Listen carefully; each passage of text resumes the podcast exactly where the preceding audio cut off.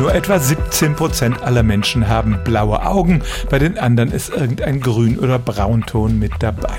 Und offenbar scheint es einen Markt dafür zu geben, braunäugigen Menschen blaue Augen zu verschaffen. Blaue Augen zeichnen sich dadurch aus, dass in der Iris keine Farbstoffe enthalten sind. Braune Augen haben diesen Farbstoff. Und bei dieser Lasermethode wird diese dünne Farbstoffschicht abgetragen und nach ein paar Wochen leuchten dann die vormals braunen Augen blau. In Deutschland ist das Verfahren nicht zugelassen. Die Angebote, die ich online gefunden habe, stammen alle aus dem Ausland und deutsche Augenärzte raten doch sehr davon ab, sich einer solchen Prozedur zu unterziehen.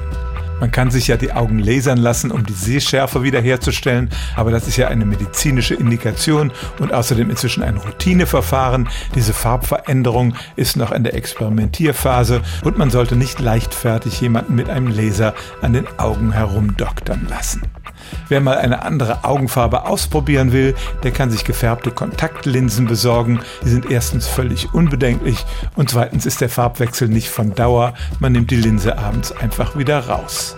Also es gibt tatsächlich eine Lasermethode, um die Augenfarbe von braun nach blau zu verändern. Dazu raten möchte ich niemandem. Stellen auch Sie Ihre alltäglichste Frage unter stimmtz.radio1.de.